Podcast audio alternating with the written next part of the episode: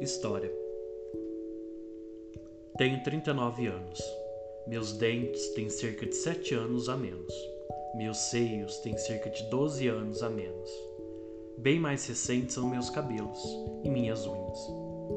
Pela manhã, como um pão. Ele tem uma história de dois dias. Ao sair do meu apartamento, que tem cerca de 40 anos, vestindo uma calça jeans de 4 anos e uma camiseta de não mais de 3, troco com meu vizinho palavras de cerca de 800 anos e piso sem querer numa poça com duas horas de história, desfazendo uma imagem que viveu alguns segundos.